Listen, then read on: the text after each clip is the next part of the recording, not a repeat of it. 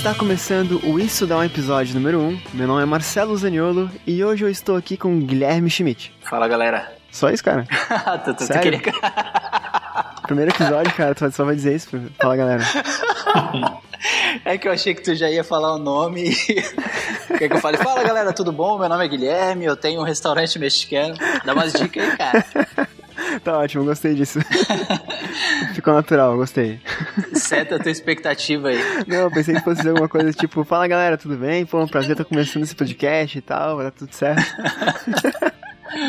fala galera. Então a gente vê, a gente.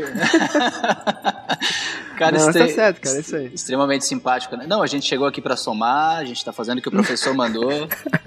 Cara, aliás, eu, quero, eu me lembro disso depois, tá? Durante a, a conversa. Eu quero falar sobre as, as, as entrevistas do Michael Jordan. É, bom, além do Schmidt, tá com a gente também aqui um grande amigo nosso e especialista em esportes americanos, Márcio Zimmermann, cara, bem-vindo e obrigado por topar gravar essa loucura com a gente hoje. Valeu, Celo. Valeu, Schmidt. Estamos aí pra aprender com vocês, não porque eu não sou especialista como falou, não. Deu muito ruim já. Cara, bom, se você tá ouvindo a gente, obrigado, né? e boa sorte.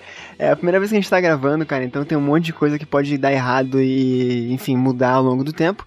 Mas, né, eu queria chamar o Schmidt pra apresentar pra gente, o Guilherme Schmidt, vou chamar de Schmidt daqui pra frente. É, qual é a ideia desse episódio, cara? Por que, a gente tá falando hoje sobre o basquete, sobre Michael Jordan, sobre de onde que veio esse, esse ensejo pra essa pauta? Bom, acho que antes de qualquer coisa, até pra baixar a expectativa, não vai ser um episódio falando especificamente sobre aspecto técnico do esporte, falar estatística, porque acho que ninguém aqui, tirando o Márcio, né? é, é especialista no esporte. Mas o- a ideia do tema veio principalmente por causa daquele documentário que o. ou minissérie, na verdade, né? Série de episódios que o Netflix lançou, que é o Arremesso Final, que conta. Basicamente usa como pano de fundo a última temporada ali, que foi 97, 98, que foi o último título dos Bulls, é, nessa configuração de time com o Rodman, com o Pippen. Se não me engano, foram seis títulos que eles conquistaram ao todo, né? Mas usa essa temporada específica como pano de fundo e vai falando um pouco sobre a história de cada um, né? A formação de cada um no esporte. Então acho que como tá bem alta, a galera toda tá comentando e de fato ficou bem produzida e, e- e tem bastante da documentação do, acho que do- dos bastidores daquele título, né? É, a gente puxou como um tema interessante para falar especificamente sobre basquete, mas usando isso aí como centro, né? É, a gente tava pensando que de repente. Cara, olha, olha os trocadilhos que vocês me obrigam a fazer, cara. É, a gente tava decidindo pautas, né? E a gente pensou que isso não é um episódio, né? Falar de basquete. Então, vamos falar de, de infância nossa, experiências nossas com, com esporte. Tem bastante coisa pra gente falar a respeito, acredito eu. Primeira pergunta, Márcio. Marcinho, vou te chamar de Marcinho, cara, mais fácil porque tu chama assim na vida real. É. Basquete, cara. Como é que começou a acompanhar? Quando tu começou a acompanhar? Jogasse basquete já? Qual é a tua história com o esporte? Cara, eu comecei, acho que como todo mundo aqui, né? Como a gente é da mesma faixa de idade, é, eu comecei a acompanhar essa segunda parte ali do Michael Jordan, né? Que, que o Schmidt comentou, a série retrata bem. A série retrata, ela se passa ali em 98, mas ela retrata o passado dele. Digamos, eu, eu comecei a acompanhar basquete foi quando ele voltou da aposentadoria do. que ele tinha ido jogar beisebol e tudo mais, né? Então ali, cara, como todo mundo. É, me apaixonei pelo esporte, comecei a jogar também. Não facilitou muito porque a minha estatura não ajudava, né?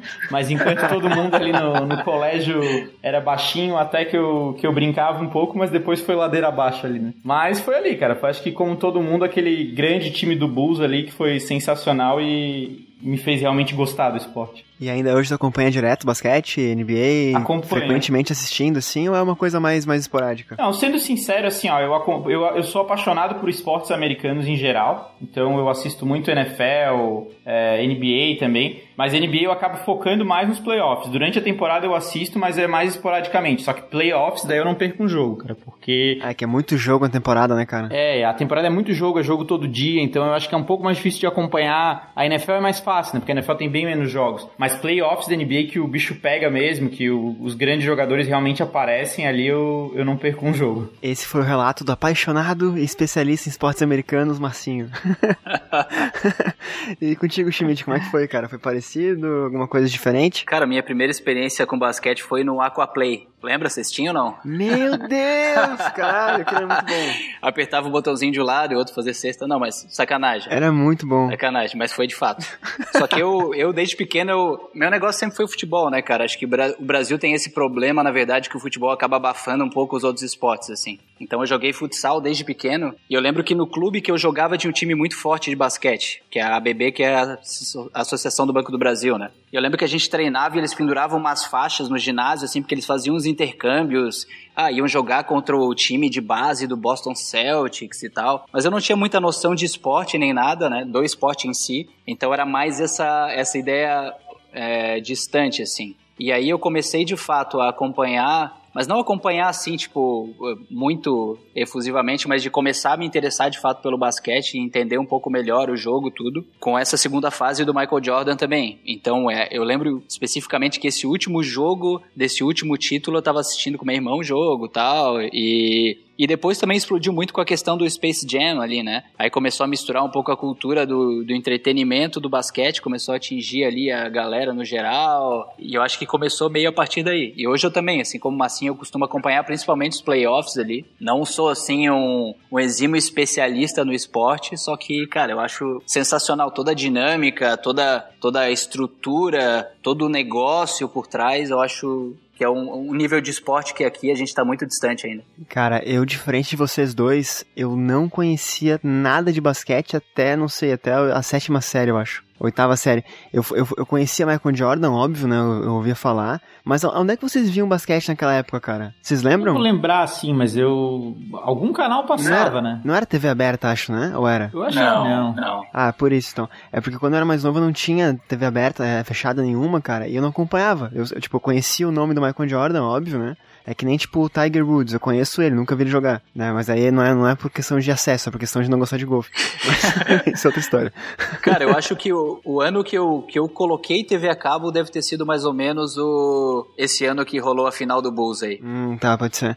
Porque eu lembro que a galera usava camisa do Chicago, boné do Chicago e coisa e tal. Eu sabia que era o Michael Jordan, óbvio, mas eu lembro que uma das primeiras vezes que eu fui ver o cara foi no Space Jam naquele filme barra desenho animado, né? Barra animação, enfim. A primeira vez que eu fui ver um jogo do, do Jordan, ou um lance de verdade, uma, uma, uma coletânea de lances, foi agora com essa série. E para mim foi muito chocante, porque eu achei que fosse um filme, não uma série, né? O arremesso final. Em inglês é mais legal o nome, né? The Last Dance. É. E eu achei que fosse, achei que fosse um filme. E eu fui ver. Quando eu vi que era uma série, eu pensei, ah, cara será? Eu comecei a assistir eu, eu não quero que acabe nunca mais, assim, sabe? Muito, muito bom mesmo. Então eu não tenho esse apelo que vocês tiveram com o basquete desde o início. Eu comecei a ter mais recentemente. Uh, o Marcinho mencionou esportes americanos ali, né? Eu, eu gosto muito de NFL, assim como, como os dois estão aqui. O Marcinho acho que é mais viciado que nós, nós três, de nós três aqui. E eu comecei a acompanhar, depois de viciar em NFL, comecei a acompanhar também a NBA. Faz uns três anos que eu acompanho todos os playoffs, bem dizer. Ano passado eu torci um monte pro Raptors e ganharam. Esse ano eu não sei o que vai acontecer.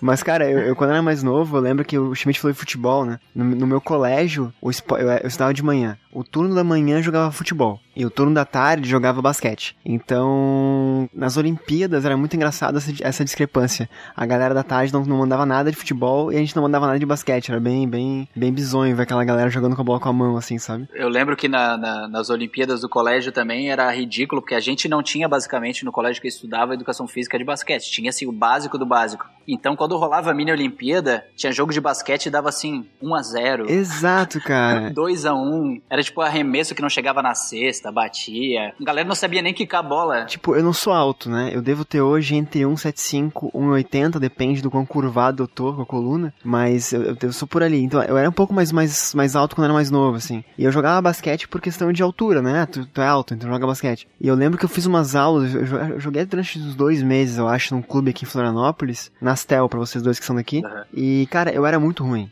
Assim, era muito difícil pôr a bola dentro da cesta, era muito difícil. E era uma quadra grande, né? Não é tipo 21, né? Não é na tabelinha, assim. E eu lembro que teve um jogo que eu participei que eu consegui fazer uma cesta de três que eu achei que fosse tipo Copa do Mundo, assim, sabe?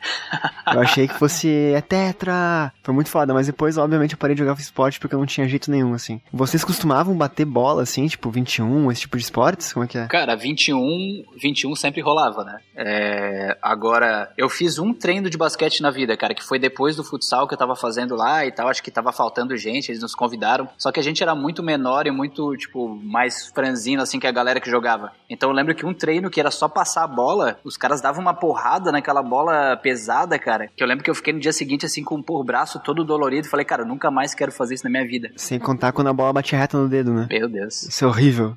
Eu, eu durante o colégio, eu jogava bastante, assim, de brincadeira mesmo, né? É, 21, jogo, a gente tava sempre ali, é, sempre entre amigos, era mais fácil organizar um jogo de basquete no colégio, né? Depois, assim, do colégio, o pessoal organiza jogo de futebol, mas jogar basquete é mais raro, assim. Eu até, acho que fazia uns 10 anos que eu não jogava basquete, daí um, um pouquinho antes da pandemia começar, eu, com um grupo de amigos, a gente foi na casa de um ali jogar, então foi bem divertido relembrar, assim, né? Mas Claro que o, o, nível é muito baixo, né? Fica 10 anos sem jogar, eu arreme, arremessava, era difícil até acertar a tabela.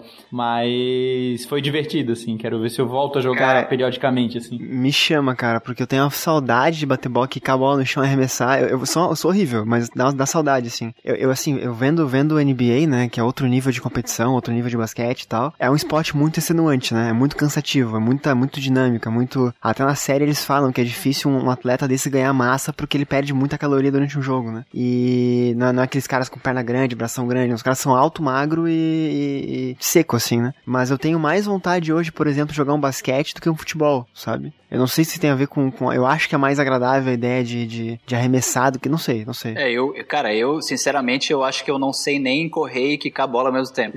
a minha experiência com o basquete é mais do 21 de fica parado ali, arremessa. Ou então aquele basquetezinho do shopping, sabe? Aquele para ganhar os tickets, você vai arremessando um monte de bola. Cara, é muito velho isso. eu sou muito, eu sou muito velho. eu parei assim, pera, ele tá falando disso mesmo? Eu não vou nem rir porque eu já me viciei uma época nesses shoppings aí quando era criança de ficar arremessando aquilo lá e tentando ganhar o máximo de ticket possível. Mas é fácil isso, cara? Porque eu não faço ideia. Nunca jogasse? Não, nunca joguei. Mentira. É sério, cara. A gente tem que ir no shopping um dia junto depois. Sei lá. Isso. Existe, nem deve existir mais essas áreas de entretenimento de shopping. Eu acho que tem aqui, aqui em Floripa tem um, um shopping, que eu não vou dizer porque não tá patrocinando esse episódio. mas deveria. E, mas eu, eu lembro que eu gostava muito de ver filmes de, de. Cara, Space Jam é um filme que marcou minha, minha, minha, minha infância, assim. Tu tava falando antes de começar a gravação, Schmidt, vai ter um segundo Space Jam ano que vem, né? Pois é, vai ter com o LeBron James, né? E a gente tava lembrando que faz 25 anos, cara, que saiu o primeiro Space Jam. Então, super datado, né? O filme deve, eu, eu, quero ver por, por, apelo, assim, mas eu sei que deve ser uma coisa meio estranha. E as atuações, né, do, do Michael Jordan. Até, na, na, época, olha que loucura, eu pensava que ele era ator de verdade, cara. Eu, eu pensei assim, beleza, esse é o Michael Jordan, tipo, é, esse é o nível que eu tinha de conhecimento do esporte. Mas eu gostava muito do Space Jam, até usei o, o desenho dos monstrinhos para uma camisa de, de Olimpíada, que eu não lembro, acho que era Monsters, o nome da minha equipe, bem original.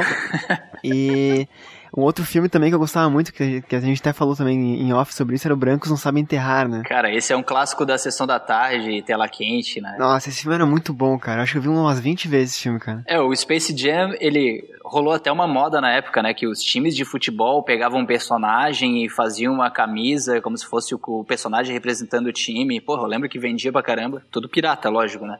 Mas. Paraguai. Então, esse Brancos Não Sabem Enterrar, cara, eu, eu também vi, pô, logicamente há muito tempo quando era pequeno. E agora que a gente falou em fazer o episódio, eu baixei, porque não tem lugar nenhum disponível, tipo Netflix, nada, pra assistir de novo. E, e eu tava até comentando com o Celo, é sempre dá até um receio de reassistir esses filmes, porque, pô, a gente tem todo o apelo o apego sentimental, achava massa pra caramba. E eu reassisti o filme, é muito tosco, cara. é horrível. Assim, ô, porra, ô, é, é, é, engraçado, por causa do Wesley Snipes ali, principalmente, que o bicho é uma figura, né? Agora, pô, enredo, a história, não faz sentido nenhum. A atuação, a atuação pô, é, é que não tem como os caras fazerem um personagem bom no enredo horrível daquele ali, né? É massa, assim, de entretenimento, tu vê os caras jogando e tal, só que é, nossa, como filme, foi difícil assistir. Ah, eu quero ver de novo, cara. Eu quero ver de novo mesmo assim. Sei lá, eu, eu, eu sei que é, best, que é bestão, assim, mas dá vontade de ver, sabe? É. A história não lembro, não deve ter muita história também. É só isso, homens brancos não sabem que tem, daí tem uma plot twist no final que eu lembro, mas só, né? Eu não vou assistir não, porque eu já tenho um trauma aqui. Eu nunca tinha assistido Star Wars, né? E daí quando eu fui assistir Puts. Star Wars, eu segui a ordem cronológica da história, e não de quando for, foram feitos os filmes, né? Então, para mim, os primeiros, os últimos filmes, né, que teoricamente foram os que foram feitos antes, para mim foram uma porcaria, né? Porque tu, tu assiste aqueles com efeitos especiais, claro, é não, não se compara com, com, com Homens Brancos Não Sabem Enterrar, mas realmente os filmes evoluem tanto que assistir esses antigos que a gente gostava tanto dá um, uma tristeza. É, né? cara. Ó, viu? O Marcinho acabou de matar 90% do público nerd que possivelmente ouviria esse podcast. Eu assisti, né? Eu, eu assisti o Star Wars bem É. depois, mas. E eu lembro também, cara, que eu era viciado em joguinho de basquete de videogame, cara. Eu não vou lembrar qual era o nome do jogo. NBA Jam, aquele que era de dupla, não. Isso, é esse jogo? Cara, esse, filme, esse jogo é muito foda. É de Super Nintendo. Não sei se Cara, tinha pra Mega também. É. Não, era Mega, Mega Drive, acho que era. É, sério, NBA Jam, é esse o nome do jogo. É isso, é isso. Que tinha bola de fogo. Eu vou procurar um emulador, cara. Isso, É. não, cara, esse jogo era Que era os caras meio cabeçudo, né? Tu conhece, Massinho, o jogo ou não? Conheço, conheço. Eu joguei esse jogo brin- na época que eu gostava bastante de videogame. Esse jogo era um dos meus favoritos. Cara, era muito bom.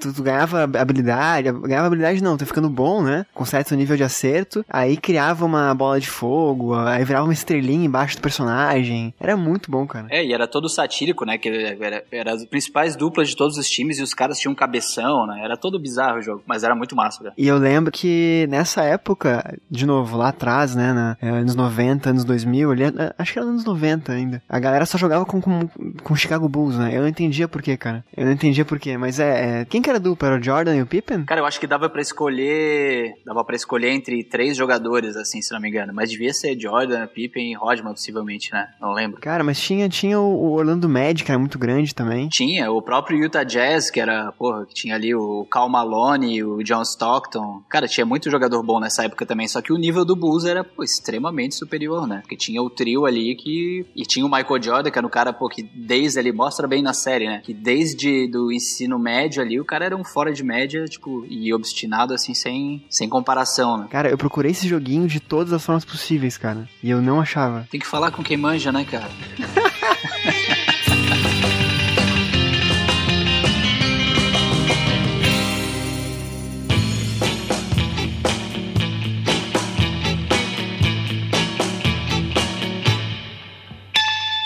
Uma coisa que eu demorei muito pra entender, né, até hoje não entendo, eu aceitei na verdade só, é a questão dos nomes dos times da- das franquias americanas, tanto de basquete quanto de, de beisebol, de, de hockey, futebol americano, né? O nome da cidade mais alguma coisa. Eu, achava muito engraçado, tipo, é, Charlotte Hornets, né? Era, era. Aí tinha um monte de cara, o, o Clippers, o Boston Celtics, um monte de coisa assim. Oh, meu Deus, de onde vem esses nomes, cara? É que nas escolas já é assim, né? Geralmente tem um, eles, eles elegem ali um, até pra ser mascote e tal, um símbolo da cidade, alguma coisa, e complementam, né? O- até porque assim, Chicago deve ter 50 mil times de basquete de ensino médio de Chicago, então pra criar uma identidade, uma diferenciação, eu acho que eles fazem o. Mas, tipo, é, é correto pensar que é Bulls porque tem, tem touros lá na, na, na região de Chicago?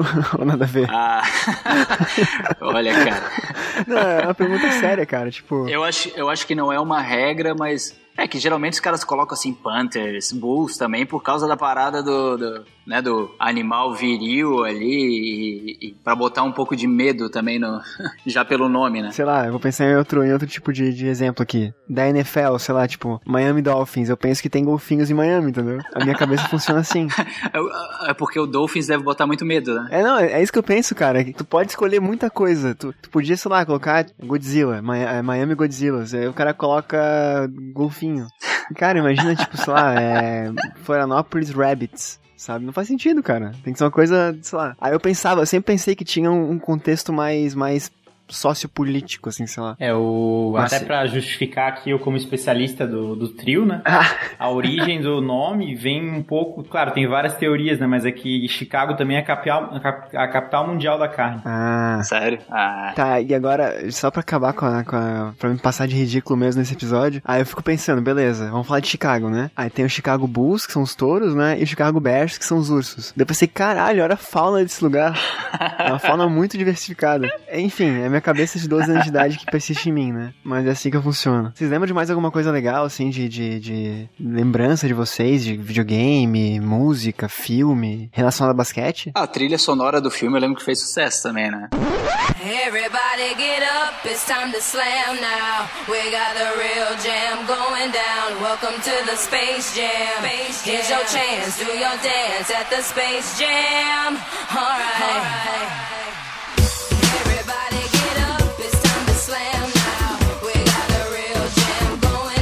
Welcome to the Space Jam.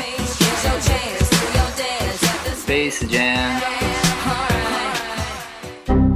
Sei lá quem cantava. É que os caras, tipo, é, o filme em si cria tudo um negócio em volta, todo um comércio paralelo. A gente tá falando da camiseta. E eu acho que a partir do filme e a partir dessa geração do Jordan é que o basquete virou de fato um fenômeno mundial, assim, né? O fato dos jogadores começar a virar uma personalidade. Até o. Eu acho que no documentário, aquele que o, o Marcinho me indicou um documentário, é mais que um jogo, uma coisa assim que conta a trajetória do LeBron James, né? Desde o ensino médio também. E eles falam um pouco disso, assim, que a questão dos anos 80 ali, o jogador de basquete, ele. É, claro, eles eram uma referência, assim, só que não ganhavam uma baita de uma grana, muitos deles tinham emprego paralelo. Depois dos anos 90 ali, de fato, depois do Magic Johnson, Michael Jordan, que começou a glamorizar o esporte, que começou a atrair patrocinador, começou a injetar muita grana, e daí o esporte ganhou alcance de fato mundial, né? E daí virou, inclusive, isso, é, é questão de produto de entretenimento, é produto, como tu falou, eu lembro que eu tinha boné do Charlotte Hornets e eu não fazia a mínima ideia nem que era um time de basquete, eu sabia porque tinha ali uma vespa com uma bola de basquete ali na, mas eu não sabia o que era, quem era, quem jogava e já tava usando, né? É, complementando assim o que o Schmidt falou também, né? Acho que a série do a série ali que vocês comentaram, arremesso final, ela cita muito que um divisor de águas na NBA foi a Olimpíada de 92, né? Porque foi a primeira vez, acho que os Estados Unidos viu que ia perder levando o time universitário, né? Porque normalmente eles não levavam um time de profissionais. E ali que a NBA estava recheada de estrelas, eles montaram o famoso Dream Team, né? E ali, acho que o esporte, pelo que falam na série, ele deu um boom, assim, né? Até é engraçado que um, um, uma das coisas que se cita na série é que o Scott Pippen era muito mal pago, né? Nossa, demais. Que ele renovou o contrato em 91 por um período muito longo e depois do Dream Team em 92 a NBA explodiu pro mundo, os contratos passaram a ser bem maiores e chegou o absurdo de em 97 ele ser o segundo melhor jogador da liga e não tá nem entre os 100 maiores salários, né? É, ele era o centésimo, vigésimo segundo ou vigésimo nono salário, né? Isso, isso mesmo. Absurdo, né? E é muito foda ele falando sobre isso, cara. Cara, assim, se você gosta de basquete, veja essa série que é incrível, tá? Até quem não gosta, eu tô indicando porque é, uma, é um, sei lá, é, é, que nem falar do Pelé, sabe? É que nem falar do, do Messi hoje, é que nem falar de, de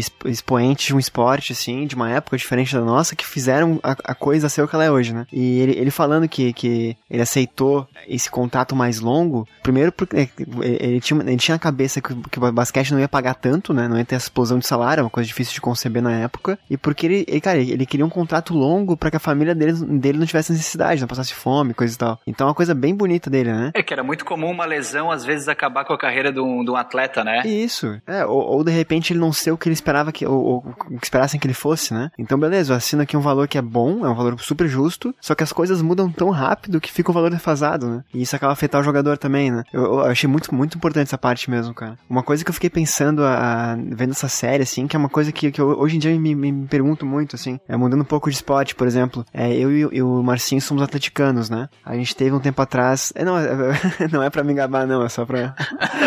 Até porque pra se gabar por quê, meu? Voltando à seriedade do assunto aqui.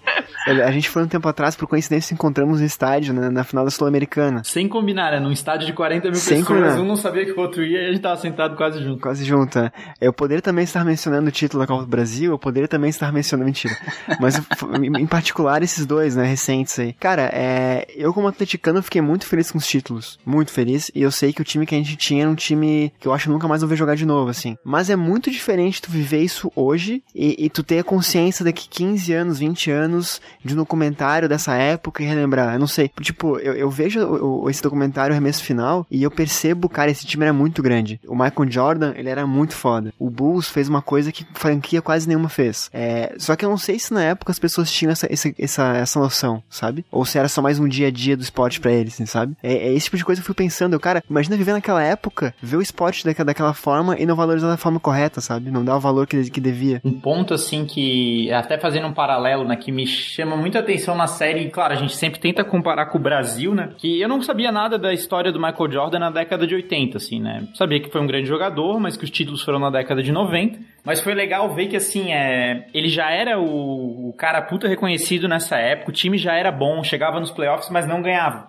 E foi um processo até eles ganharem experiência suficiente para virar o super time campeão de tudo, né? Então tu vê como lá se trabalha com longo prazo também, né? A formação de um time não é ganhar de uma hora para outra. E no Brasil é muito imediatismo, né? Difícil um time de futebol. Claro, tem a questão econômica hoje que os jogadores saem mais cedo, mas pensando em seleção brasileira, assim, é, se não ganha a Copa do Mundo, tá tudo errado, tem que trocar todo mundo. Então, Sim. eu acho que aqui é, é, pesa muito o imediatismo e isso impede que esses trabalhos de longo prazo que os frutos vêm realmente na consolidação do trabalho, não é rápido assim, né? E lá no, na cultura americana, assim, é, é, é eu, eu, vejo isso e eu acho legal, assim, valorizam esse trabalho de longo prazo. Não, esse trabalho de longo prazo também, voltando um pouco àquele documentário lá que fala da história do LeBron James, é bem marcante, porque basicamente, desde os 10 anos, eles tinham uma base ali de amigos, que eram quatro amigos. O LeBron James sempre foi, assim, extremamente acima da média em relação ao restante, só que eles mantiveram esse mesmo time ali durante o ensino médio todo, basicamente, e teve uma época até que mudou um técnico lá, mas o técnico acabou é, saindo para assinar com o time universitário e quem assumiu é o pai de um dos jogadores que, que basicamente era o técnico dos caras desde os 10 anos, assim. Então é, tem muito disso que o Massinho falou, essa questão do longo prazo, né? De, de às vezes conseguir ali, mesmo com resultados adversos, ó, um ano antes eles tinham perdido na final, mantiveram a mesma base, o mesmo técnico, é, reforçaram entrosamento e conseguiram os títulos, enfim, toda a projeção. Eu acho que tem muito disso, assim, de não focar só no, só no resultado final em si, mas no, na evolução do processo, né? Isso é muito louco, né? É, eles falam, nesse documentário eles falam várias vezes sobre isso, de, sei lá, o, o Bulls chega na, na, na final de conferência ou na, na, na, nos playoffs e perde. Aí eles ficam tristes e daí eles vão pro vestiário e falam, beleza, no que vem a gente vai entrar arregaçando. E aí tu pensa, cara, é um ano, sabe? É, pensa no nosso núcleo de amigos, esportes que a gente já fez, quantos, quantos amigos de vocês largaram o esporte depois de um ano, sei lá, por qualquer motivo, sabe? É, eu sei que eles são profissionais, é diferente, né? Mas, sei lá, por, por emprego, por cidade, por, sei lá, N motivos, né? E eles não, beleza, no que vem tem mais. Cara, até chegar de novo no playoff no que vem é uma, é uma, é uma linha de médio e longo prazo muito legal deles mesmo. Pra gente não funciona assim, né? É, e, é e eles têm a, a, preparação do esporte desde a base, né, cara? tava até conversando com o Marcinho ali. É absurdo o nível de estrutura do esporte americano no geral, que eles têm um público absurdo e uma projeção tudo desde o ensino médio. Eu lembro que quando eu fiz intercâmbio ali em 2007, de ligar a TV aberta e tá passando assim, tipo, jogo de futebol universitário. Imagina quando é que a gente aqui no Brasil imagina de assistir um jogo de futebol universitário, que seja, qualquer esporte universitário, né? E lá, é, por já ter toda essa estrutura é, e ter toda essa ter toda essa expectativa em relação à galera que tá ali também, porque o esporte ele é também um, uma, um, uma ferramenta de inclusão e principalmente ali do ensino médio, ele é uma das principais portas de entrada para a universidade, né? Para a galera ali que é, que é né, que, que as camadas sociais ali, é muitas vezes a única oportunidade que a pessoa tem de conseguir entrar numa universidade, pegar uma bolsa esportiva, porque lá basicamente não existe a universidade pública, né? Toda universidade é paga. Então isso representa bastante em vários filmes também, em vários documentários, que é isso. O primeiro objetivo, muitas vezes, da galera que tá ali no ensino médio, não é assim, pô, eu quero me tornar profissional, eu quero, tipo, fazer sucesso. Era assim, cara, eu quero me destacar para poder entrar na universidade com a bolsa e poder cursar o que eu quiser fazer, né? E isso mostra também a sustentabilidade do esporte lá, né? Porque quando tu tem, ah, quando já tem todo esse apelo, o público consome não só o universitário, né? O universitário ele já é um nível muito profissional, né? Jogos com estádio para 70, 80 mil pessoas no futebol americano falando, né? Mas o basquete também cheio. Até no high school, né? Essa série que o Schmidt comentou do LeBron James mostra ele jogando no high school, nas finais ali em estádios lotados. Então, as pessoas consomem aquilo, aquilo se paga, é viável dessa forma, né? E,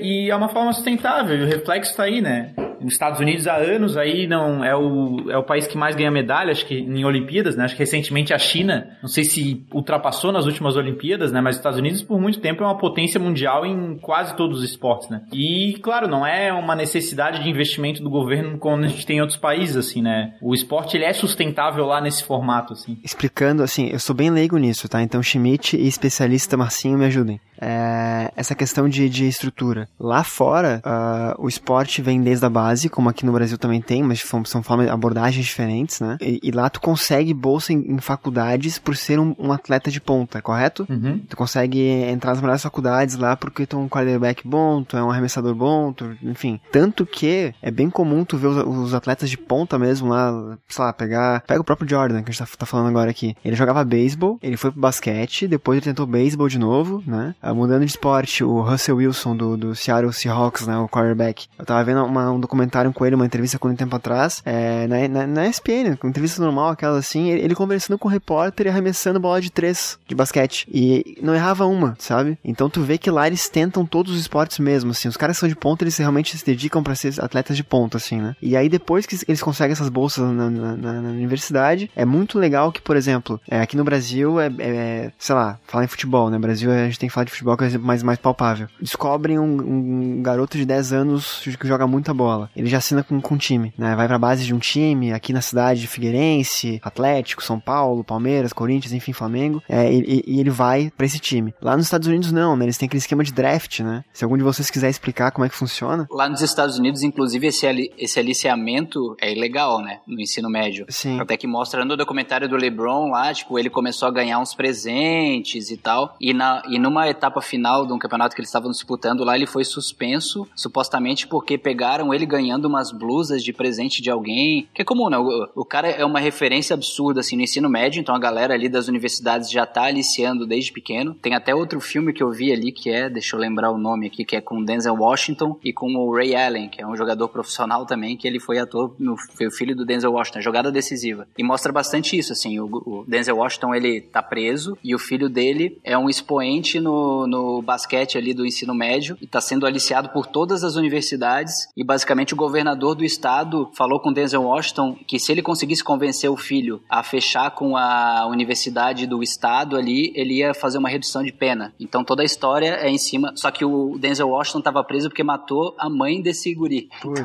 essa é a história complexa, mas mostra isso assim, porque oferecia um carro, oferecia um monte de coisa, a gente já queria assinar por fora e ele só esquivando. É muito louco porque uh, no, no, Brasil tu pega uma criança dessa de 10 anos, né, muitas vezes uma situação bem, bem pior que a média, né, de, de estrutura familiar, de, de, de, acesso à educação, de questão financeira, obviamente, né, vestuário, alimentação, etc. E, e tu contrata para um time, né. Então, cara, que seja aqui o Figueirense de Florianópolis, a, a, pessoa, a criança, ela, ela vai delegar, vai, vai focar muito mais na atividade, entre aspas, profissional de formação dela, que é o esporte, do que numa escola, na faculdade, né? E aí o que acontece com quase todos os esportistas brasileiros quando se, se brasileiros quando se aposentam, não tem o que fazer, né? Ficam pobres ou vão trabalhar, não sei, é, hoje em dia tá tendo uma preocupação com isso, né? Mas pegar as seleções antigas do Brasil aconteceu muito disso, de muito craque morrer, morrer pobre, né? Passando fome. Então, esse modelo americano, eu acho muito interessante falar sobre isso justamente por isso, porque ele, ele mexe com educação, formação, com sociedade. Cara, é muito louco. Tu pega os, os, os expoentes de times da, da, Pode ser futebol nos Estados Unidos, basquete nos Estados Unidos, hockey, beisebol. E, e, quem tá jogando lá é um médico, é um engenheiro. São profissões assim que o cara ele, ele tem um futuro, ele tem como ter uma, uma, uma, atividade paralela, posterior, né? Caso necessário, além do esporte, né? Isso eu acho muito interessante. De fato, assim. Eu acho que o Marcinho vai conseguir explicar melhor ali a questão dos drafts ali, mas é, é muito isso, assim, também, do, do deles levarem em consideração, como tu tava falando, a questão da proficiência ali no, no estudo, né? Tanto que em vários filmes desses aí sobre basquete, tu vê que é aquele clichê do técnico durão que cobra não só a formação do atleta, né? Do time com resultado esportivo ali, mas a formação de caráter desses atletas, né? Por isso que tu vê que muitas vezes a galera nesses esportes americanos já chega com outro entendimento sobre esporte, sobre vida, sobre equipe, sobre coletividade, né? E já desperta muito mais alguns aspectos que são fundamentais ali, tipo liderança, né? Tu pega um Kobe Bryant, tu pega um Michael Jordan, tu pega um próprio Scottie Pippen, né? Que eles conseguem fazer uma leitura diferente do esporte, um entendimento e um, uma maturidade diferente. Que é diferente, é difícil da gente ver aqui no futebol, né? Geralmente a regra aqui no futebol é, é aquela galera que tem pouco estudo, que não se interessa muito por isso, que acaba sendo muito ludibriado por a gente, por tudo, e que, como tu falou, chega no final da carreira e não tem assim uma perspectiva de continuidade numa profissão, acaba ou virando empresário de outros atletas, ou acaba tentando ser técnico, mas não tem a capacidade de fato para conseguir ser técnico, então tem que investir ali um tempão. Ou comentarista. É, mas não tem assim uma formação específica, um desenvolvimento para aquilo, né? É, antes do, Marcinho explicar o draft, um segundinho, uh, eu, eu falei no início do, do episódio lá da, das entrevistas do Michael Jordan, né? Cara, é, é, surreal como esse cara falava bem, assim, como ele realmente tem uma, uma noção diferente da vida do esporte, né? Uh, não é aquela entrevista de tô aqui pra somar, a gente vai vencer, veio aqui pelos três pontos, né? Esse tipo de entrevista que, que jogo a jogo treina, treina vice-versa, né? Como é que era? Não, clássica, clássica, vice-versa, né? Essas frases meio, meio vazias, assim. uh, a, todas as entrevistas, óbvio que, que, que, o documentário fez uma. escolheu o melhor, né? Eu não tô falando que 100% das vezes ele foi assim. Mas, cara, são entrevistas assim que tu nossa, realmente, é uma, é uma forma de falar diferente. Por exemplo, tava vendo um, uma, uma, um episódio hoje dele, dessa série, arremesso final, em que eles iam enfrentar o,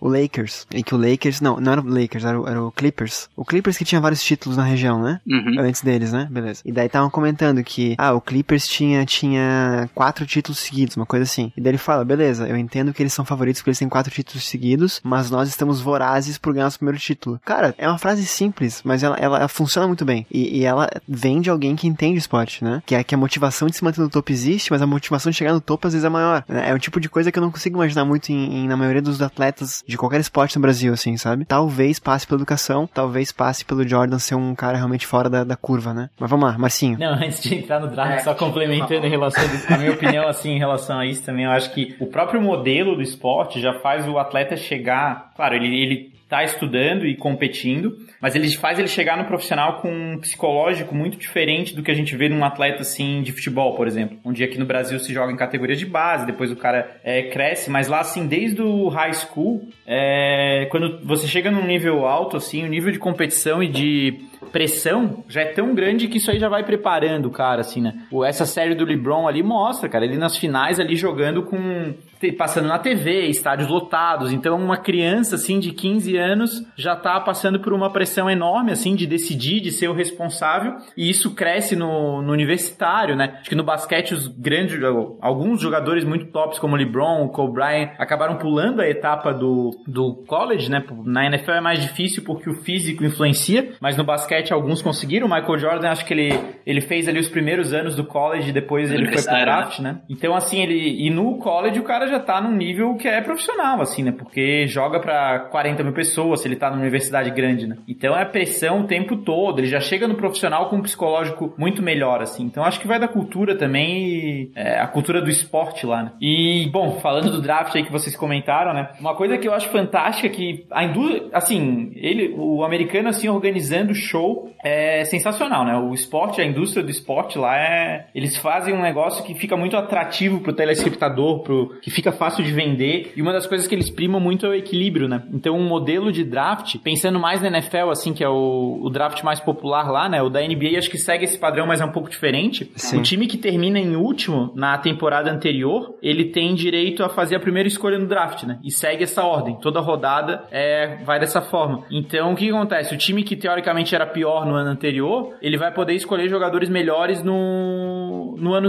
no ano seguinte. Então, isso aí sempre busca um equilíbrio, assim, né? Não acontece o que a gente vê assim, campeonato espanhol de futebol, que a gente tem receio que aconteça no Brasil aí com essa explosão do Flamengo, né, de ter times muito superiores ao outro e que isso perdure por 10, 20 anos. Então lá acaba girando muito, né? Um time que era ruim esse ano, daqui três anos ele pode vir a ser um time muito forte e dominante, assim, né? O Golden State Warriors, que hoje até o ano retrasado era bem dominante, assim, na NBA, né? Ano passado ele fez final, tudo, mas ele antes não era um time rele tão relevante assim, né? Então ele passou por um processo ali, pegando escolhas boas no draft e nas primeiras rodadas, né? E depois se tornou um time muito forte, né? Então eu acho muito legal isso, assim. O time não é pequeno para sempre e não é grande para sempre. Ele vai, vai girando e, e, e, o equilíbrio vai sempre sendo buscado, né? É isso que é legal, de, que é uma coisa que eu não entendia muito antes de tentar pesquisar sobre esporte, que é isso aí que o Marcinho falou. Eu sempre ficava pensando assim, cara, por que, que um LeBron James escolhe um Cleveland Cavaliers, sabe? Que Sim. nunca ganhou nada na vida, tinha, tinha ali, pô, Los Angeles Lakers, Miami Heat, só que de fato é isso, não é ele que escolhe, né? E não é o time que é melhor ou que tem mais história, mais tradição, que tem preferência na escolha, né? O que às vezes é, pode ser ruim pro atleta, assim, né? Porque tu tem um atleta que tem um potencial para ganhar títulos muito mais cedo ali, que é o caso do LeBron, e às vezes pelo fato de não ter um time que acompanha, um time que seja maduro o suficiente, acaba postergando um pouco esse processo, né? Tanto que o primeiro título do Cleveland, de fato, foi via o que ali? Acho que eu tô pesquisando aqui 2016 com, contra o Golden State ali, né? E só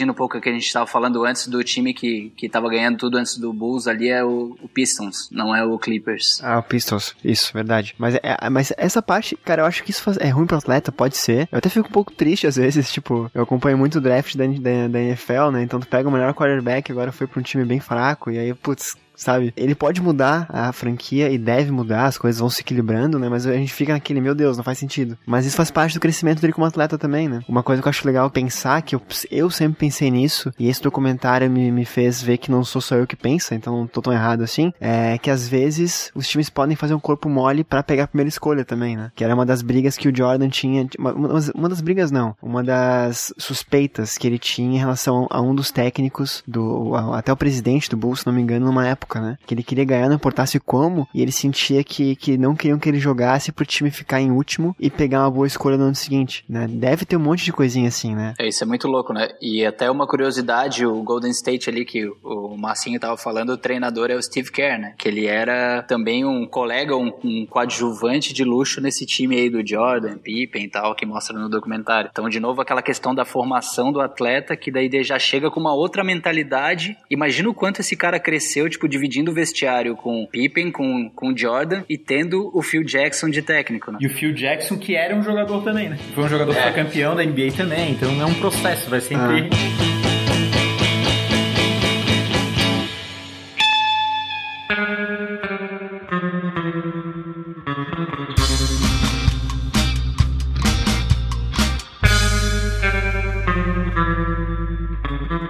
Na verdade, eu vim gravar hoje aqui só porque eu queria ouvir uma história do Schmidt, duas na verdade, é, em relação ao tempo em que o Schmidt morou nos Estados Unidos, né? Que fez aqueles Working Experience. É, conta pra gente aí, cara, por favor, que eu tô bem curioso.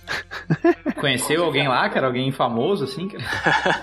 é, inclusive, o primeiro intercâmbio que eu fiz, eu fiz com o Marcinho, né? A gente foi pra Orlando em 2005 ali. Vocês foram juntos? A gente foi junto, cara, a gente morou junto. Ah, que massa. E uma experiência para mim que marcou muito, assim, essa passagem de intercâmbio foi justamente os jogos de basquete. Que na época Orlando não tinha um jogo, um time sensacional, tinha, tipo, ele tava bem mal na temporada. Tinha acho que ali o Dwight Howard, se eu não me engano, que é assim o jogador mais famoso, assim, que ele, ele tava muito em ascensão, era novo ainda tal. Depois ele até deu uma caída e agora ele tá de novo no Lakers, né? Mas é o que o Massinho falou, assim, o, o, jogo, o jogo de basquete é muito mais que o jogo. Tu pode nem entender a regra, nem entender o que tá acontecendo, mas toda a atmosfera que eles criam, o antes do jogo, o intervalo, o pós-jogo, as torcidas, tipo, basicamente todo o ginásio lotado. É, é uma mega produção, de fato, né? Então isso me marcou bastante, essa experiência do Orlando Magic. Também, logicamente, porque a gente tinha aquela imagem do, pô, o time do Shaquille O'Neal e tal, que ficou mais famoso por conta disso, né? Sim. E a segunda, cara, em 2007 eu voltei também e eu trabalhei num restaurante italiano lá. E um dia que eu tava trabalhando, tipo, surgiu na porta é, um pedaço do Scottie Pippen, né?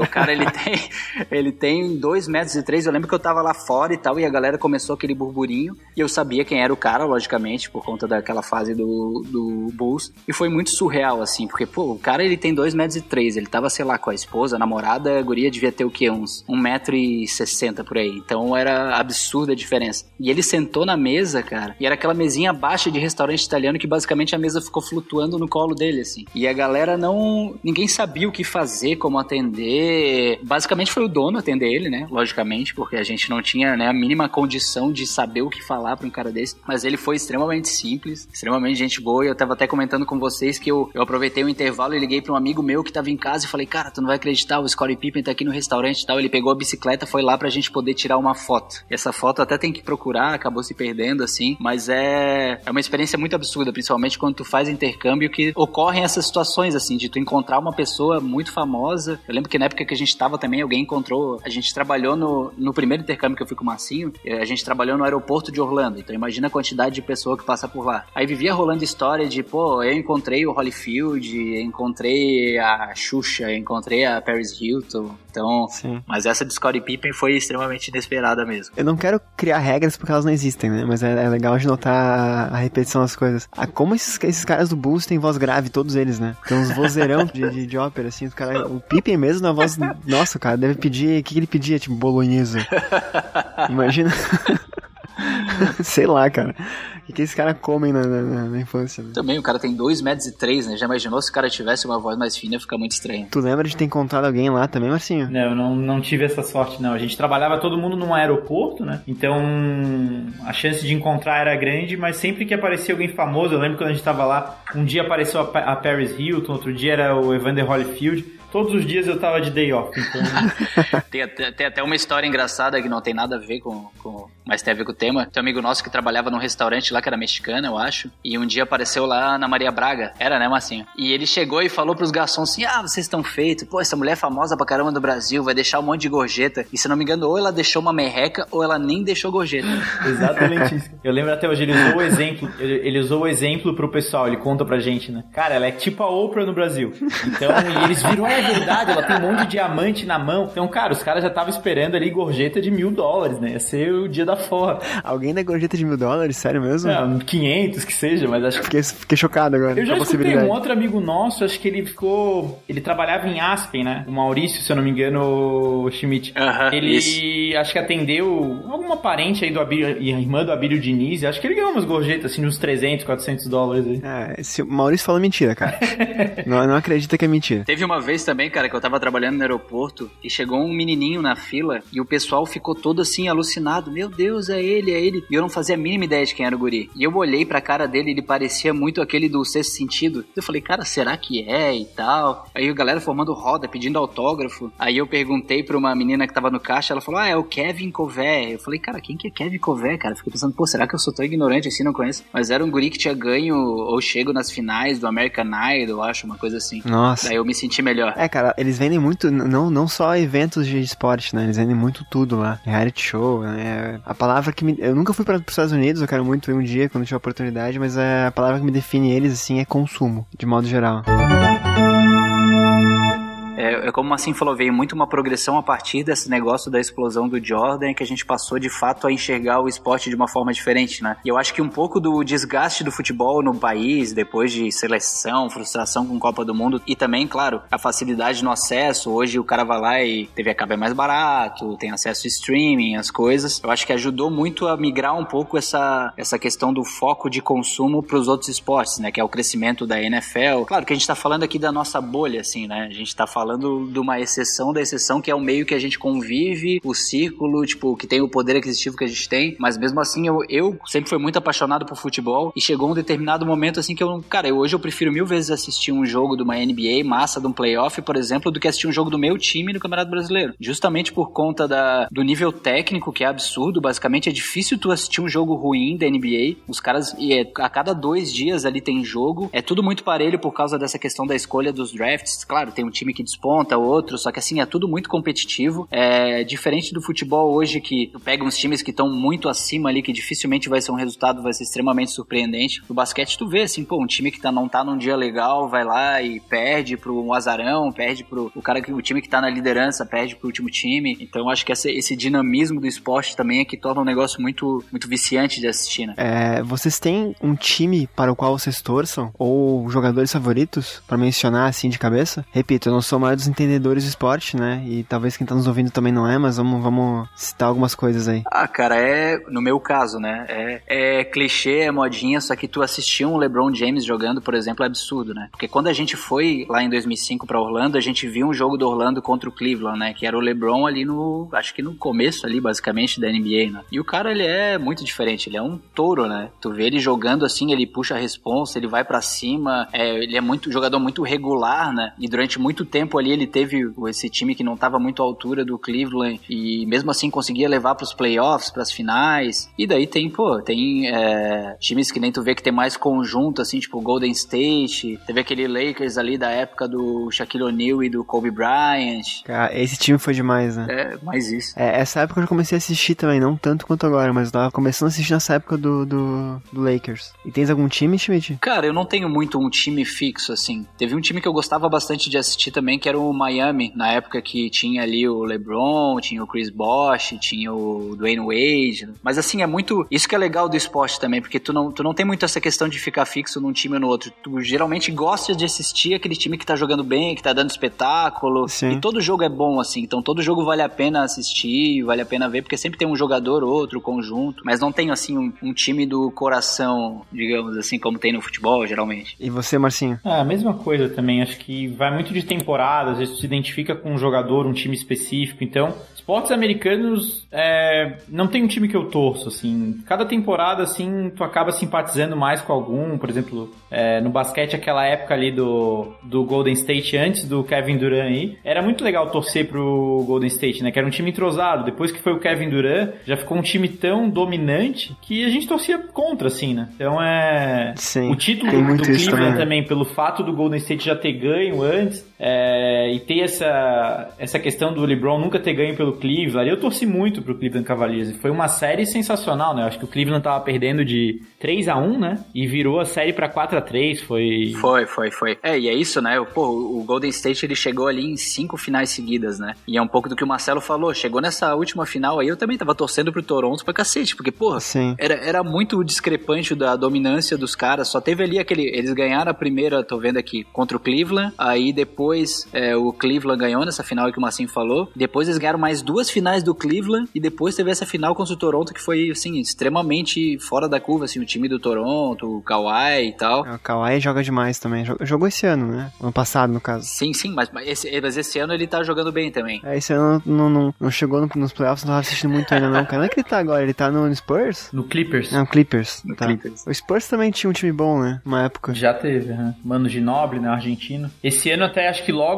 é bom, depende muito do Covid, né? Mas é, voltando à NBA, acho que a gente vai ter uns playoffs bem interessantes, porque tem uns 4, 5 times aí fortes, em condição de ganhar. E um time que não tava no radar, e eu acho que é bom prestar atenção, é o Brooklyn Nets, porque o Kevin Durant foi pro Brooklyn Nets, né? Ele e o Kyrie Irving. Kyrie Irving é era a dupla do LeBron no Cleveland quando eles ganharam, né? Então era um time que o Kevin Durant tava machucado, só ia voltar aí pelo meio do ano, ou seja, já ia estar nos playoffs fase final, então ele não ia pegar nada. Mas agora com o Covid que atrasou tudo, tem que ver quando a NBA vai voltar, mas a chance dele voltar em condição já é muito maior, né? Então o Brooklyn Nets pode aí figurar como um novo postulante aí ao título. Então tende a ser muito interessante esses playoffs da NBA. É, e é muito legal porque tu vê o que a gente tava falando, essa questão da expectativa em relação ao draft e tal. Tem um, um, um calouro também que estreou esse ano que é o Zion Williamson, né? que ele é dos Pelicans, se eu não me engano. E ele é o cara também que desde o ensino médio todo mundo sabia que, pô, era extremamente acima da média, números assim absurdos, assustadores, tipo o LeBron da vida tal. Acho que dadas as proporções, não sei, não dá pra saber ainda o que o cara vai ser, né? Mas ele quando tava pra estrear na NBA, se eu não me engano, ele machucou. Aí frustrou toda a galera e tal. E um pouco antes aí da pandemia esse ano, ele ele fez a estreia. E no primeiro jogo assim, o cara já deu não sei quantas assistências e tal, e, e, e ele tá tendo números assim bem impressionantes pra calor. Então isso que é legal também, porque às vezes tu pega um time que tu nunca assistiria um jogo, mas tem um cara que vira extremamente a referência ali, e inclusive esses jogos fica interessante de assistir. Então a gente viu aí, eu lembro que eu pesquisei ali, falei pro meu pai a história e tal, e todo jogo do Pelicans a gente, pô, vamos ver se o cara pontuou, se o cara, é, se os números dele e tal. Então acho que tem muito isso também. É, não, não é aquele time de série C do Brasil que vai pegar um time maior na série na, na Copa do Brasil, né?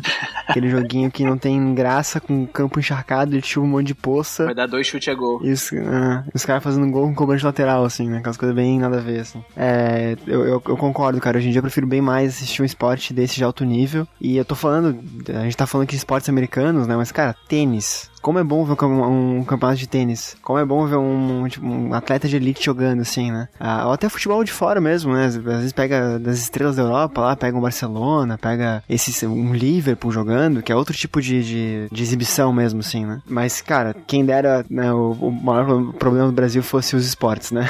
É, e o, o legal é, é que o brasileiro ele é meio egocêntrico assim, em relação ao esporte, que geralmente a gente tinha aquela cultura de, cara, só vou assistir se tiver um brasileiro bom pra caramba com chance de título, né? Tu via de fato o tênis ali, pô, na época do Guga, é, o Ayrton Senna. Então a gente sempre teve essa cultura assim de, cara, ou o brasileiro ganha, ou não vou nem assistir, ou não presta, né? E, e tu vê, inclusive, hoje jogadores, aí conhecendo um pouco mais a fundo, assim, toda a estrutura da NBA, é que tu de fato valoriza também o quão é difícil chegar até lá e o quanto esses jogadores brasileiros que estão lá também devem ser bons pra caramba, a ponto de conseguir concorrer, porque é o que o Massinho falou. Pô, os Estados Unidos ali é, tem toda a estrutura, toda a escola, basicamente tem um time de futebol americano, um time de basquete. Então imagina a quantidade de gente jogando e já com uma estrutura tipo semi-profissional, profissional ali, a ponto de chegar lá na ponta a quantidade de jogadores americanos bons que tem e eles conseguirem ainda ter alguns talentos de fora que consigam competir e tal. Então isso é muito é, te faz olhar com, com uma, né, com uma visão diferente assim o esporte e, e principalmente a participação dos brasileiros lá também. É uma coisa. A gente não mencionou o nome dele nesse, episódio ainda, eu acho, né? Mas o Cole Bryant, que morreu no passado, né? Cara, eu acompanhei de longe, vendo alguns jogos dele e o tamanho que ele tinha na, na, no esporte, na época que ele jogava. Mas quando ele faleceu, ficou muito marcado para mim a, a, repercussão mundial que isso teve, inclusive com, com o Oscar Schmidt, né? É. É, a amizade que eles tinham e tal. Isso para mim ficou muito marcado, o respeito que ele tinha com o Oscar. Então tu coloca isso em perspectiva, né? O Oscar que, assim, eu posso falar uma besteira, mas era o melhor do Brasil, ou um dos melhores, né? Ah, o maior da história. É o maior da história, com certeza. E aí ele falando que o Kobe tinha uma relação relação muito próxima com ele, ligava para conversar de esporte, ah, uma relação muito próxima que o Kobe também tinha com o Jordan, né? De pedir dicas e tudo mais. Então tu, é, é, legal ver o Brasil nesse cenário, assim, por mais que, se bem que no Golden State nós tínhamos jogadores brasileiros também, né? O Varejão, acho que era, né? Ele chegou a jogar Sim. ali na... Chegou a jogar num, num dos títulos, né? É, por mais que a gente não tenha pego ainda um brasileiro como, como, sei lá, o principal da liga, né? Isso é muito difícil porque realmente o degrau é muito alto, né? É, e o, um gancho aí do que tu falou é porque o pai do Kobe, ele era jogador de basquete basquete também, né? E ele jogou uma época lá na Itália, na época que o Oscar também jogava na Itália. Então o Kobe, se eu não me engano, eu lembro que eu vi uma entrevista dele e ele falava que nas. nas não sei se era na, quando tinha intervalo da escola dele, ele ia lá para visitar o pai, vinha uns jogos tal. E chegou a fazer teste do time e tudo. Falou que não jogava nada, mas ele era tão obstinado que assim, toda temporada ele falava, cara, eu vou me aperfeiçoar para chegar. E na temporada ele ia lá e fazia os primeiros pontos. Na temporada não sei. Mas esse link dele com o Oscar é justamente isso, assim. Essa questão da admiração do, do americano com o Oscar é uma coisa que a gente não consegue ter proporção de fato pelo, por ele não ter jogado na NBA, né? Sim. Mas outro episódio que eu acho que eu até tinha comentado com vocês, uma vez eu tava viajando lá também, tava atrasado no aeroporto para pegar o voo e tal, e quando eu fui passar ali na, antes da alfândega, que eles fazem a conferência do passaporte, o americano que tava ali fazendo a conferência, já era um senhor assim, ele olhou assim, ah, Schmidt, Oscar Schmidt, eu tava na correria, eu nem, é porque meu sobrenome é Schmidt, né? Ele, ele olhou assim, ah, Oscar Schmidt e tal, eu tava na correria, nem ouviu o que ele falou, aí ele fez meio que o símbolo de, de fazendo uma cesta, deu, pô, Oscar Schmidt. Então tu vê, olha só, os caras tendo a quantidade de ídolos que eles têm, quantidade de jogadores que eles têm, pra um cara desse conhecer um jogador brasileiro que nunca nem chegou na NBA, com certeza é muito reflexo também do que o Marcinho falou, da questão da Olimpíada e do desempenho dele em outros, em outros, outros meios, né? Então acho que para encerrar esse episódio de forma assim, bem ambiciosa, vamos lá, é, quem que vocês elegem aí como o melhor jogador de todos os tempos de basquete? Ah, isso é fácil, né? Fácil? Fácil. Não, eu, eu fiquei em dúvida, porque eu, eu, tenho um palpite, né? Mas vamos lá, digam então, quem, vai lá, Marcinho, você. MG, MJ, né? Michael Jordan. MJ, o Mike, né? Mike Jordan.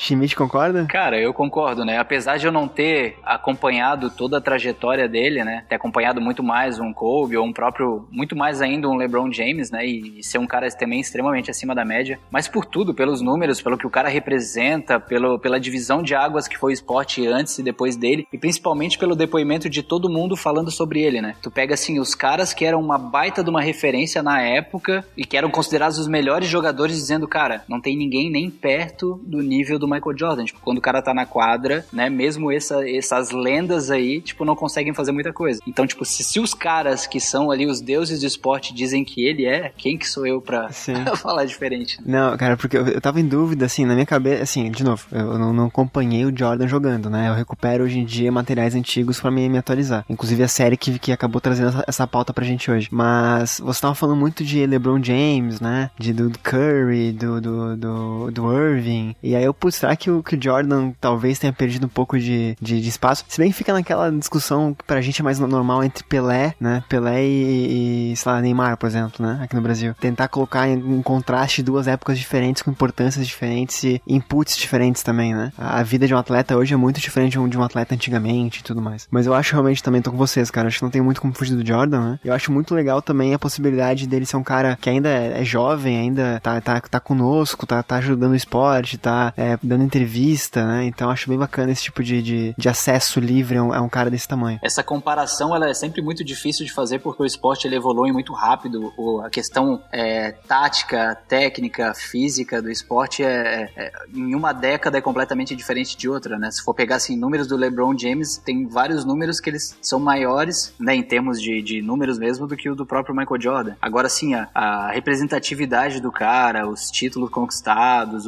a forma como ele é um símbolo símbolo do esporte, né? Como a gente fala que o, o, o Pelé é sinônimo de futebol, quando qualquer um fala basquete, possivelmente vai referenciar o Michael Jordan, golfe, o Tiger Woods, é, tênis, sei lá, hoje o Federer, Nadal, enfim. Eu acho que é isso, né? Tem alguns poucos atletas que eles conseguem transcender tanto que eles viram um sinônimo do próprio esporte que eles, que eles ajudaram a consagrar, né? É, foi um cara que mudou o esporte, né? Não tem muito como, como fugir disso. Era naquela década de 90 e acho que de todos os esportes ele devia ser o, o atleta mais popular do, do mundo. Reforçando pra galera assistir, porque logicamente uma hora a gente tem bastante tema para falar e a gente nem chegou a aprofundar assim nos, né, nos pormenores do, da minissérie, porque eu acho que só assistindo mesmo de fato para conhecer a trajetória do Rodman, a trajetória do Pippen, a trajetória do Michael Jordan, a mentalidade daquele time, é, como é que foi a temporada, porque eles fazem toda uma construção histórica, pegam entrevistas para ver o relacionamento entre eles, né? Desmistifica também um pouco essa ideia do Michael Jordan de bom moço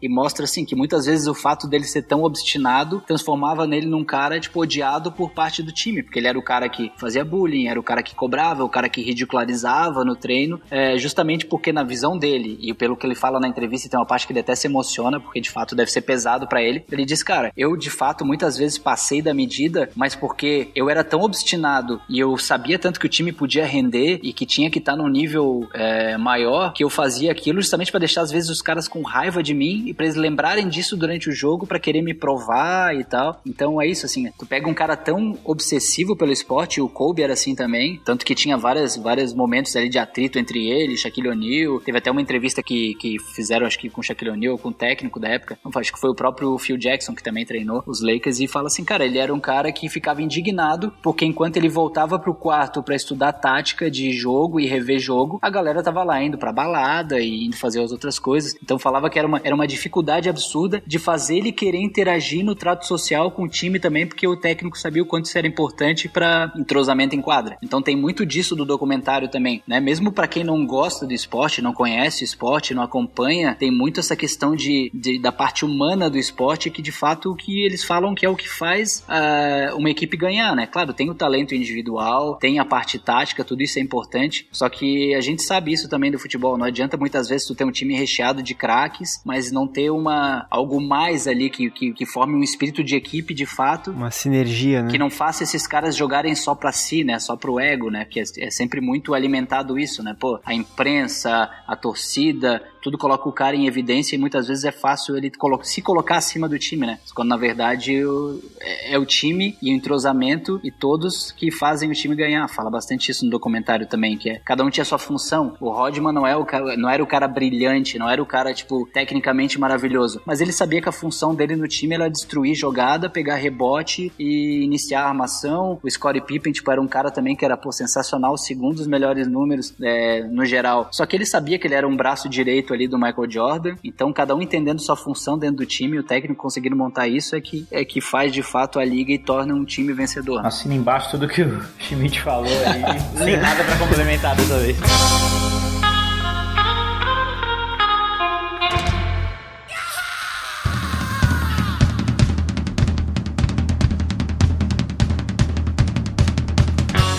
Cara, eu não faço ideia de como terminar esse episódio. Não faço ideia de como fazer o desfecho dele. Então vamos fazer o seguinte: Massinho, palavras finais aí, cara. Quer falar alguma coisa? Deixar algum, alguma propaganda? Algum link de contato? Alguma coisa? Não, cara, primeiro agradecer vocês aí, né? Sempre bom a gente estar tá batendo papo com os amigos, né? Isso aqui foi um, um bate-papo bem informal mesmo. E qualquer assunto novo aí, né? Tirando os assuntos polêmicos do que eu não gosto muito de entrar no debate, pode me convidar aí que, que vai ser um prazer, tá? Anotado, cara. Com toda certeza, brigadão, tá? De verdade. Esse é o nosso companheiro nessa empreitada que tá começando aqui, cara. Se qualquer coisa, as coisas vão melhorar, tá? A próxima vez estão um pouco melhor as coisas, prometo. mais, mais fluidas.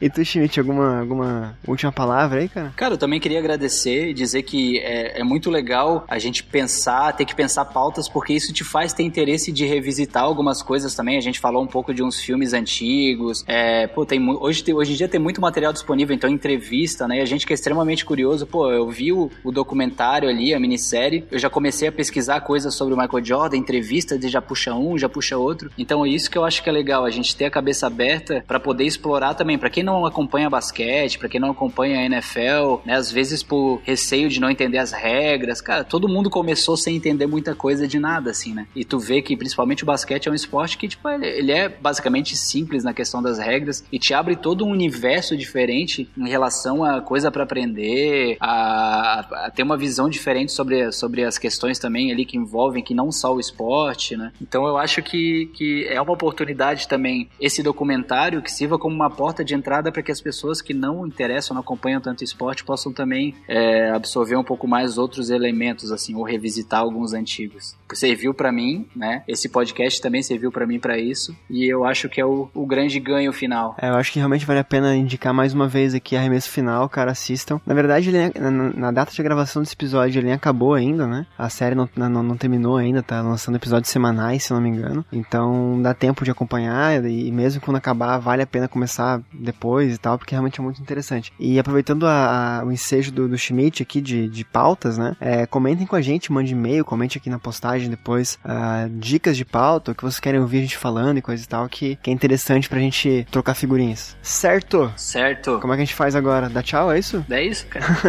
Falou, pessoal. Muito obrigado. Até breve. Falou, galera. Tchau, galera.